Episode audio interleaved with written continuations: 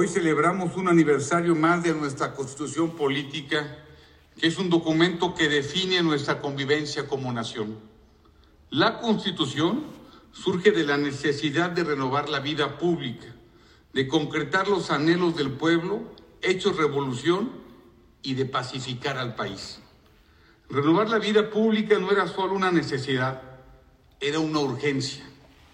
El porfiriato había centralizado el poder, asfixiado la libertad y clausurado la movilidad social. México desfallecía de hambre de pan, pero también de hambre de libertad.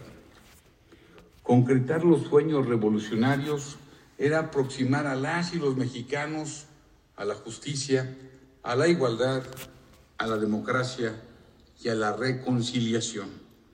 Y es que no debemos olvidar que el movimiento armado de 1910 comienza siendo esencialmente político, bajo una propuesta impecable y vigente hasta la fecha.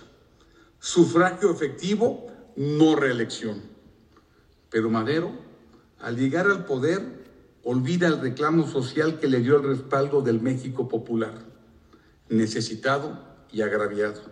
Eso lo aprovecha la facción más miserable para ejecutarlo. En una paradoja fascinante, la violencia que desata el magnicidio solo equipara su poder destructivo a su poder de renovación. Tras la guerra de facciones, la constitución llega para pacificar.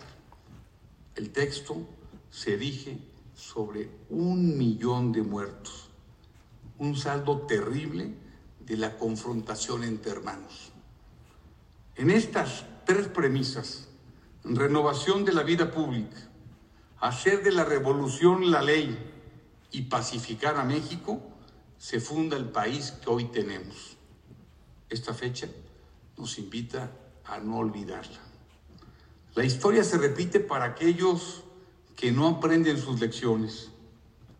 No es posible tener un país en concordia sin democracia, sin libertad y tampoco sin justicia social. Libertad e igualdad no se contraponen, se complementan.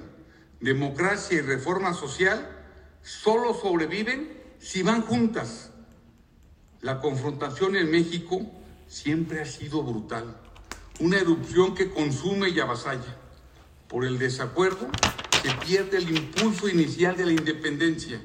Por él se nos arrebata medio país. Por él, México pierde tras la revolución dos décadas de desarrollo. La constitución de 1917 surge como un esfuerzo de la necesidad, pero también del talento, de la urgencia, pero también de la ponderación. En este recinto se dieron los grandes debates que concluyeron en la Constitución que hoy los poderes públicos juramos guardar y hacer guardar.